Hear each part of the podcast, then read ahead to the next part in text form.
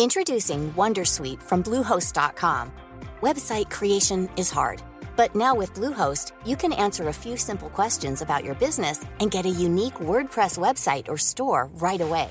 From there, you can customize your design, colors, and content. And Bluehost automatically helps you get found in search engines like Google and Bing. From step-by-step guidance to suggested plugins, Bluehost makes WordPress wonderful for everyone. Go to bluehost.com/wondersuite.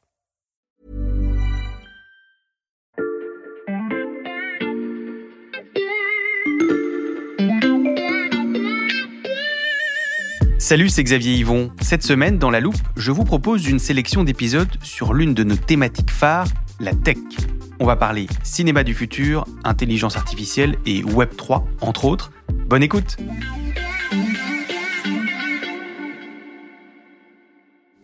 Imaginez un après-midi au Louvre.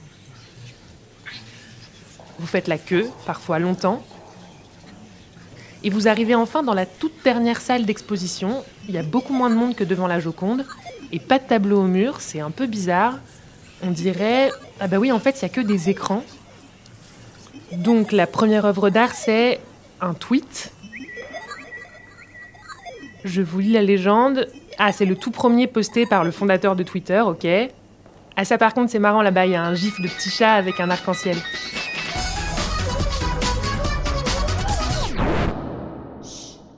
Ne vous précipitez pas au Louvre pour vous rendre dans cette salle, elle n'existe pas, mais je voulais que vous imaginiez ce qu'on pourrait bientôt voir dans les musées, des montages photos, des dessins en 3D, des vidéos ou des avatars, parce que dans l'épisode d'aujourd'hui, on vous emmène dans le musée de la loupe pour vous expliquer comment les NFT révolutionnent le monde de l'art, avec quand même quelques ombres au tableau.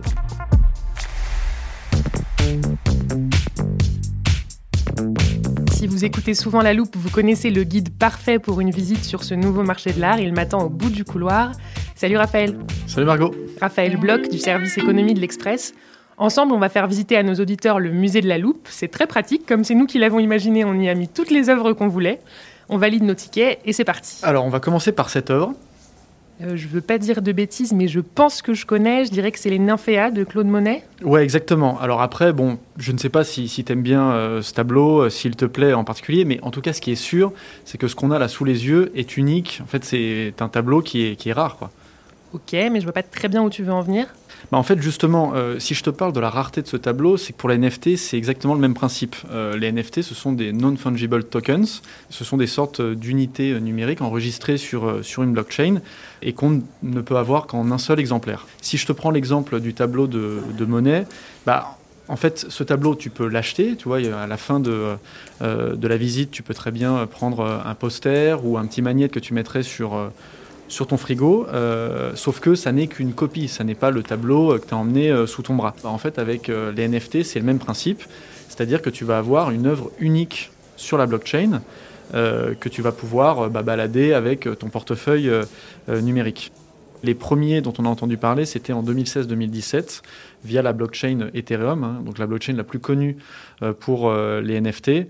Et, euh, et en fait, bah, cette technologie permet de euh, créer des objets euh, uniques et en plus de les tracer. Alors pour ceux qui ne savent pas encore ce qu'est la blockchain, je rappelle qu'on a rangé sa définition dans l'armoire de la loupe. N'hésitez pas à aller l'écouter. On revient dans notre musée. On ouvre un champ des possibles qui est extrêmement important et c'est pour ça qu'on parle aujourd'hui de nouvelle renaissance. Ah, j'ai oublié de te prévenir, Raphaël, j'ai aussi pris un audio guide pour nous accompagner pendant la visite. Je vous présente John Carp, auteur de NFT Révolution et co-animateur de l'émission NFT Morning. Je lui ai demandé pourquoi des gens étaient prêts à payer de l'art numérique alors qu'on peut le consulter gratuitement sur Internet. La grande différence, c'est être propriétaire du titre, justement, qui vous donne l'original. Et donc, c'est vraiment, ça, nous replace dans cette logique de collectionneur qui a toujours eu dans le monde de l'art. Et donc, euh, finalement, c'est ce concept qui est assez fort, c'est que oui, tout le monde peut le voir, mais une seule personne en est propriétaire. Plus il y a de gens qui le voient, qui l'affichent, plus en tant que collectionneur et unique propriétaire de cette œuvre, vous allez être heureux finalement que votre œuvre euh, bah, soit, euh, soit, soit visible. Un peu comme quand un collectionneur d'art est content de l'envoyer finalement dans une exposition dans un musée. Sauf que là, c'est la même chose, mais il n'y a pas les contraintes logistiques. Et pour notre audio guide, il est donc tout à fait logique que l'art soit l'un des premiers domaines d'application des NFT. On retrouve en fait ce qui s'est toujours passé dans l'histoire de l'art. À chaque nouvelle époque et à chaque nouvelle technique, finalement, il y a eu des nouveaux moyens d'expression artistique qui, à chaque fois, ont été décriés par l'ancienne génération de l'art. Quand on a eu justement euh, bah, les fameux impressionnistes qui ont émergé, avec leur style qui paraissait un peu criard, euh, un peu enfantin pour certains, vous savez qu'on les a appelés les impressionnistes, justement, c'était un terme moqueur qui avait été inventé par les salons parisiens pour justement se moquer de ces petits jeunes qui arrivaient avec ce style-là pour impressionner la galerie. Et c'est vrai quand je vous disais que chaque nouvelle technologie implique de nouveaux mouvements, c'est que quand on a eu des nouvelles technologies d'impression qui ont permis de faire des sérigraphies euh, de qualité, Warhol est arrivé avec ce concept du pop art, qui était extrêmement décrié à l'époque de vendre ce type de sérigraphie imprimée. On était déjà dans cette logique de, de, de, de, bah, de parler on va dire, à cette nouvelle génération, de faire un art déjà populaire à l'époque pour des personnes qui se reconnaissaient pas dans l'art traditionnel et qui se reconnaissaient pas du coup dans l'art qui était dans les galeries. Et donc ça, il l'a fait parce qu'il y avait la technologie qui lui permettait de le faire et donc qui a impliqué bah, une forme de, révolution qui fait qu'aujourd'hui, bah, plus personne contredit le fait que Warhol fait partie d'un des grands artistes du XXe siècle. Les auteurs d'œuvres numériques pourraient donc être les Andy Warhol de demain, selon John Carp. Mais Raphaël, est-ce qu'on sait qui sont ceux qui investissent dans ces NFT alors, on ne sait pas précisément qui sont tous les investisseurs euh, dans les NFT. Euh, en revanche, ce qui est sûr, c'est que c'est un public plutôt jeune qui est en fait familier de tout l'univers euh, des crypto-monnaies et des NFT. Et, en fait, ces personnes qui ont en général moins de 40 ans sont pas forcément des gens qui ont toujours été dans en fait l'univers de l'art. Et ce qui est aussi intéressant de noter, c'est que bah, ça a créé un marché. C'est-à-dire qu'aujourd'hui, on sait qu'il y a un marché de l'art uniquement sur qui s'est qui s'est construit. En France, il s'est beaucoup développé, mais on le constate aussi en Europe et aux États-Unis. pour te donner une idée, les prix varient énormément, mais globalement, en général, les NFT s'achètent entre quelques dizaines d'euros et ça peut monter euh, jusqu'à euh, quelques dizaines de milliers, voire centaines de milliers euh, d'euros, même si, évidemment, il y a deux, trois œuvres qui se sont vendues à des prix juste démentiels. Et est-ce que ce nouveau marché de l'art que tu décris, il est réservé aux initiés justement de la blockchain et des crypto-monnaies? Alors, au, début, oui. C'était évidemment, enfin, je, parle de, 2016-2017, hein, vraiment sur les, les premiers NFT.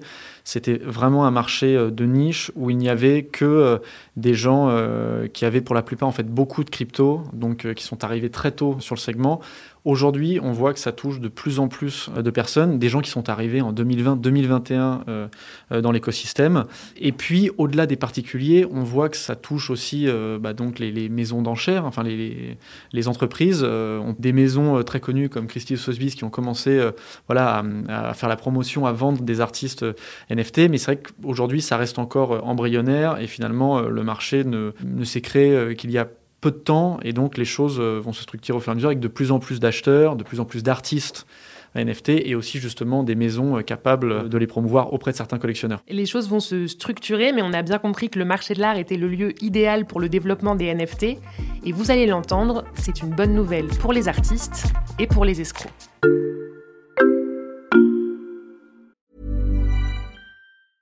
Introducing Wondersuite from Bluehost.com. Website creation is hard, but now with Bluehost, you can answer a few simple questions about your business and get a unique WordPress website or store right away. From there, you can customize your design, colors, and content. And Bluehost automatically helps you get found in search engines like Google and Bing. From step-by-step guidance to suggested plugins, Bluehost makes WordPress wonderful for everyone. Go to bluehost.com/wondersuite.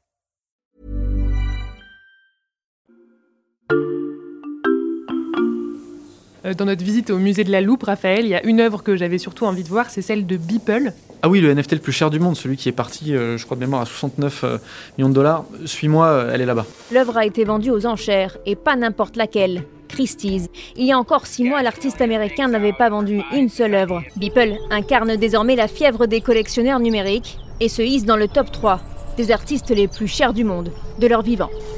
Bon alors je rallume mon audio guide et on écoute John Carp nous expliquer pourquoi le cas de Beeple est emblématique de ce nouveau marché de l'art.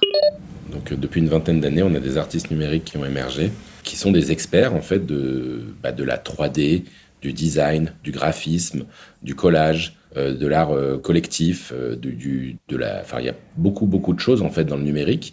Et ces artistes-là, jusqu'à présent, on les retrouvait sur les réseaux sociaux, On les retrouvait sur bah, Instagram, par exemple, beaucoup. ils partageaient leurs œuvres, ils avaient des followers, mais on les retrouvait pas en galerie, on les retrouvait pas dans les maisons d'enchères. Et d'ailleurs, pour l'anecdote, quand on prend l'artiste Beeple, le fameux artiste qui a vendu l'œuvre Every Days euh, il y a bientôt un an chez Christie's pour 70 millions de dollars. Euh, quand on lui demandait en fait, euh, il y a bah, justement un an plus tôt, comment ça se passait le business pour lui, il vivait pas de son art. Pourtant, il faisait une performance assez incroyable, qui était depuis plus de 13 ans tous les jours de poster une nouvelle image 3D sur son réseau social. Il en avait fait plus de 5000, mais, mais en fait, il, il n'était pas reconnu comme artiste et il ne vendait pas d'œuvres. Et donc, ça fait un grand changement de paradigme parce que d'un coup, en effet, euh, bah, ils rentrent dans le monde des artistes. Grâce au NFT, il y a donc plus d'artistes qui peuvent vivre de leur art. Et ça, c'est pas uniquement au moment de la vente de l'œuvre. De par la technologie blockchain, en fait, une œuvre, quand on la vend, de manière automatique, elle va permettre en fait d'appliquer des choses qui étaient jusqu'à présent inapplicables dans le monde réel. Euh, par exemple, le droit de suite. Euh, en France, on a un droit qui s'appelle le droit de suite. Ça veut dire ça permet théoriquement à des artistes de toucher des royalties quand leurs œuvres sont vendues euh, entre les collectionneurs. Dans les faits, c'est inapplicable. Parce qu'imaginez entre un vendeur en Chine et un acheteur à Dubaï qu'une maison de, un représentant de l'artiste en France aille courir après cet argent, euh, c'est extrêmement compliqué. Là, dans les NFT, c'est automatique. C'est inclus finalement dans ce qu'on appelle le smart contract, le contrat intelligent.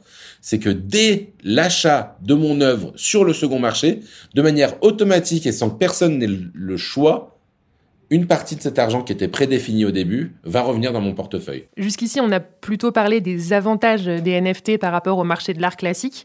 Euh, Raphaël, est-ce qu'il y a aussi des aspects négatifs? Oui, bien sûr. Euh, c'est vrai que ce marché est porteur euh, de nouvelles, de nouvelles valeurs. Enfin, je veux dire, avec des, des investisseurs, des collectionneurs. Ça, c'est l'aspect positif. Mais en même temps, puisqu'il y a beaucoup d'argent, il y a pas mal d'escrocs qui se sont rendus compte qu'il y avait bah, de l'argent à récupérer. Et en fait, ce qui se passe, c'est qu'il y a une technique alors assez connue dans, dans, tous les secteurs, mais là qui est reproduite dans celui des, des NFT, qui consiste tout simplement pour un artiste, en fait, à mettre en vente son œuvre euh, et puis à se la racheter lui-même ou la faire racheter par un proche, un ami, à une valeur bien supérieure, ce qui va lui permettre de dire bon bah en fait je l'ai mis, euh, enfin j'ai mis mon œuvre en vente à 5000 euh, dollars, mais j'ai quelqu'un qui m'est proche qui l'a racheté 50 000 dollars, donc je deviens de fait un artiste qui vaut 50 000 dollars, alors que personne en dehors de mon cercle proche s'est intéressé à ce que je fais. C'est évidemment enfin, une technique qui est bien connue dans l'art euh, traditionnel et qu'on retrouve forcément euh, dans le marché des, NFT. Et c'est aussi ce qui explique un petit peu la dimension très spéculative qu'on voit euh, depuis maintenant plusieurs mois, si ce n'est depuis plus d'un an sur, sur les NFT, avec justement Beeple ou d'autres artistes qui atteignent des valeurs énormes. En effet, il y a de la spéculation comme toutes les nouvelles technologies et tous les nouveaux usages qui sont arrivés et sur lesquels il y avait un très très fort potentiel quand on suit l'histoire euh, des grandes innovations, même le chemin de fer à l'époque, euh, déjà générait énormément de spéculation. Il y a eu des, grands mouvements spéculatifs et des sociétés de chemin de fer euh, qui, lors de nombreuses vagues successives, ont sont été énormes et ensuite déposé le bilan. Parce que finalement, dès qu'il y a quelque chose qui a un énorme intérêt et qu'on sait que ça va générer finalement un impact extrêmement fort sur les décennies à venir, il y a de l'investissement derrière et de l'investissement de manière massive, voire de la spéculation. Et encore une fois, quelques années après, la technologie émerge et on commence à la retrouver dans, dans, notre usage de tous les jours. Il y a donc ce phénomène de spéculation, mais sur le marché de l'art qu'on connaît, on entend aussi souvent parler de copies, de faussaires, Raphaël. Euh, est-ce que c'est possible avec les NFT, ça? Oui, ouais, c'est évidemment, en fait, même presque très simple euh, de, j'allais dire, de tricher, quoi, de faire des, des copies euh, avec euh, des NFT. En fait, si tous les deux, là, on voulait bah, s'amuser à, à, copier une œuvre, il suffirait qu'on aille, bah, par exemple, sur Internet, on prend une image d'un Picasso, et on va euh, l'inscrire avec euh, nos noms euh, sur la blockchain. Alors quand je dis nos noms, c'est plutôt en, termes de propriétaire. On va évidemment pas signer un Picasso parce que tout le monde verrait que c'est c'est une escroquerie. Mais donc voilà, il est assez simple finalement de récupérer une œuvre, de l'inscrire sur la blockchain et de dire voilà, j'en suis le propriétaire. Et justement, la plus grosse plateforme, enfin la maison d'enchères de NFT euh, la plus connue de la planète, qui s'appelle OpenSea, c'est l'équivalent euh, dans les cryptos d'un Christie's ou Sotheby's, a très récemment expliqué qu'à peu près 80% des œuvres euh, disponibles sur sa plateforme, il y en a des centaines de milliers, euh, étaient des, faux, euh, des copies d'œuvres réelles. Et pour justement surveiller bah, les faussaires, pour les détecter, hein, pour nous détecter avec notre Picasso, ils vont utiliser un logiciel d'intelligence artificielle qui va en permanence regarder, enfin fouiller sur Internet pour voir si euh, il n'y a pas des œuvres qu'un artiste aurait pu afficher sur Internet et qui se retrouvent faites copier par, euh, par des faussaires euh, sur leur plateforme. Ok, et si j'arrive à m'acheter un vrai NFT grâce à la technologie que tu nous décris, est-ce qu'il est protégé ou est-ce que je risque un cambriolage comme dans les musées? Oui, alors justement, tu ne risques rien parce que la blockchain va te garantir en fait la propriété de ton œuvre. On peut facilement voler l'œuvre de quelqu'un et l'enregistrer sur la blockchain. Par contre, on aura beaucoup de mal à prouver qu'on est les vrais propriétaires. Alors que si tu achètes un vrai NFT et que comme, j'allais dire, euh, toute euh, bonne collectionneuse, euh, tu t'assures quand même de connaître le propriétaire, de t'assurer que l'œuvre est vraiment quelque chose d'unique. Enfin, c'est faire ce que n'importe quel collectionneur d'art physique ferait. Une fois que tu récupères le NFT, l'original, tu pourras toujours prouver que c'est bien toi qui en es la propriétaire via justement euh, la blockchain et la certification des informations. Et tu pourras toujours démontrer que euh, la personne qui va expliquer qu'elle a aussi un NFT qui correspond, euh, eh bien ce n'est pas le premier parce que justement il a été créé a posteriori ou du moins elle n'est pas capable de démontrer que c'est bien elle qui l'a acheté à son vrai propriétaire au départ. Grâce à tous ces mécanismes que tu décris, Raphaël, certains s'enrichissent donc beaucoup, et pas seulement les auteurs de ces NFT. Il est temps de se demander si la bulle ne risque pas d'exploser. Tiens, regarde Raphaël, là il y a un NFT avec une signature euh, qu'on connaît, c'est Damian Hurst. Il est connu pour avoir mis une vache découpée dans du formol. Je sais pas si tu vois de quoi je parle. Ouais, ouais, elle est géniale. Et John Carp, justement, il m'a expliqué pourquoi certains artistes déjà cotés se mettaient au NFT. Attends, je lance mon audio guide.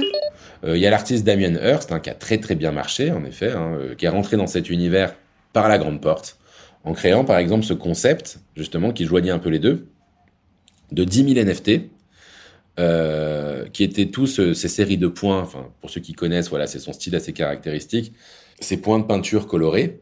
Il en fait, c'était d'abord un NFT, et ensuite, à un moment donné, vous aviez la possibilité de détruire le NFT pour récupérer l'œuvre physique, ou de ne pas récupérer l'œuvre physique, justement. Et du coup, ça a eu énormément de succès. D'ailleurs, pour l'anecdote, la plupart des gens ont gardé l'œuvre NFT plutôt que l'œuvre physique. Il faut comprendre aussi que, voilà, les artistes contemporains ou les artistes classiques qui arrivent et qui disent je vais me contenter de scanner mon œuvre et de la vendre, il y a 99% de chances aussi que ça ne marche pas. C'est l'histoire que vous racontez qui est importante. Euh, il faut arriver avec un concept original. C'est comme dans le monde de l'art. Il faut faire quelque chose qui soit que, la création que vous apportez d'un point de vue numérique ait du sens. Donc les acteurs sur ce marché sont de plus en plus nombreux. Tu nous parles aussi des prix qui s'envolent, Raphaël. Euh, jusqu'où peuvent-ils aller ces prix? Bah, là, c'est très compliqué de savoir euh, jusqu'où ça peut aller. On l'a bien vu avec, euh, avec Beeple. On est déjà à 69 millions de dollars pour un artiste. Donc potentiellement, ça peut atteindre euh, des sommes encore plus importantes. après, ce qui est intéressant, c'est de voir en fait la dynamique au-delà des, des, petits pics qu'on observe avec tel ou tel artiste. ce qui est sûr, c'est que voilà, c'est un marché en pleine expansion pour deux raisons principales. D'une part, parce qu'il y a bah, des collectionneurs qui veulent dénicher les prochains grands artistes. Donc, il y a une course à l'investissement sur euh, tel ou tel euh, euh, peintre, sculpteur qui va faire son NFT où que ce soit sur, sur la planète. Et puis il y a une deuxième chose qui concerne les crypto-monnaies, parce que les investissements euh, ne se font pas en dollars ou en euros, mais en crypto-monnaie. Et ce qui se passe tout bêtement, c'est que euh, bah, une œuvre qui est achetée euh, en Ether, donc l'une des principales crypto-monnaies, va avoir une certaine valeur. Et en plus, potentiellement, la crypto-monnaie, donc l'Ether, va s'apprécier dans le temps. Et donc, on retrouve un double phénomène avec à la fois une œuvre qui va s'apprécier et en plus la crypto-monnaie dans laquelle on l'a achetée qui va voir son cours progresser. Donc, il y a bien un risque que la bulle des œuvres d'art numérique éclate.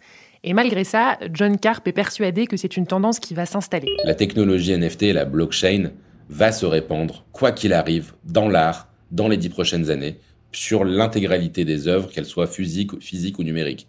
Enfin, vous vous rendez compte que aujourd'hui, un certificat de propriété, un certificat d'authenticité d'une œuvre, c'est un bout de papier qu'on trimballe, euh, qui peut être faux, qui peut être vrai, alors qu'à côté, vous avez la blockchain qui est 100% fiable. Ça veut dire que vous avez exactement qui a possédé cette œuvre du début à la fin, depuis la signature de l'artiste jusqu'au propriétaire actuel. Donc, forcément, déjà en termes de sécurité, vous pouvez, enfin ça, je peux vous le signer les yeux fermés, euh, les certificats d'authenticité vont passer par la blockchain et ça, ça va arriver très très vite. Après, après c'est que là, ce qu'on observe avec euh, le marché des NFT, c'est finalement ce qu'on observe à chaque fois qu'il y a, euh, euh, bah, j'allais dire, une, forme de bulle, enfin, je veux dire, une croissance effrénée sur tel ou tel segment. Ce qu'il faut simplement avoir en tête, c'est qu'il il y a une histoire de, maturité et que de fait, quand les choses vont aussi vite, il y a des excès. On les observe déjà avec des artistes qui atteignent des cotes qui sont totalement ridicules. Donc, il va falloir faire euh, bah, de l'éducation, c'est-à-dire que les gens euh, comprennent un petit peu euh, comment ça fonctionne, que certains collectionneurs peut-être bah, acceptent des pertes sur des investissements qu'ils ont pu faire dans des artistes qui ne valent pas plusieurs millions de dollars. et finalement, ce qu'on voit avec NFT, c'est ce qui s'est passé avec Internet, c'est-à-dire que au départ, il y avait voilà des, pages Internet, des sites Internet qui étaient rachetés des millions de dollars, euh, parce que bah, les entreprises se positionnaient toutes pour avoir un accès euh, à Internet, parce que les sites Internet étaient les fenêtres euh, sur Internet. Et, et à l'époque, donc au milieu des années 90, les gens disaient bah, il y a beaucoup de spéculation, tout ça va exploser. Il y a eu effectivement la bulle Internet, tout ça a explosé, mais ça a quand même débouché sur des Google, des Amazon, enfin disons des géants de cette euh, économie, euh, comme on risque d'avoir euh, dans les dix ans qui viennent des géants des crypto NFT, que ce soit des artistes ou des entreprises qui se seront développés sur ce créneau. On va suivre ça avec toi, Raphaël. Tu reviendras nous en parler dans la loupe. Merci d'avoir joué les guides dans ce nouveau marché de l'art. Un plaisir, Margot. Raphaël Bloch du service économie. Il n'est pas toujours disponible pour vous accompagner au musée, mais vous pouvez retrouver tous ses articles sur le site de l'Express. Profitez-en, le premier mois d'abonnement est offert en ce moment. Et si cette visite vous a plu, vous pouvez aller lui mettre des étoiles ou des commentaires et surtout vous abonner à la loupe pour ne rater aucun épisode. Rendez-vous sur votre plateforme préférée, Spotify, Deezer ou Castbox par exemple. Cet épisode a été fabriqué avec Charlotte Baris, Maxime Duché, Jules Benveniste, Lison Verrier Xavier Yvon. On se retrouve demain pour passer un nouveau sujet à la loupe.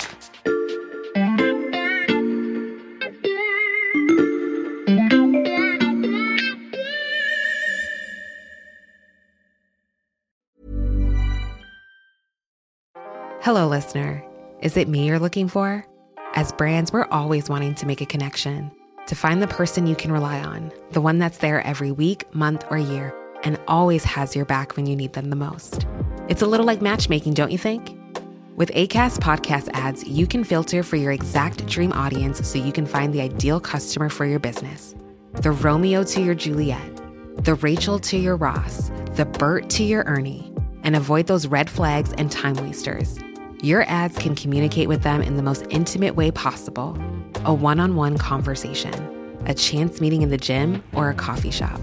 So go on, give it a try. With over hundreds of thousands of listens a month, your person is probably here. Get closer to your audience. Make podcast ads with ACAST. Head to go.acast.com to get started.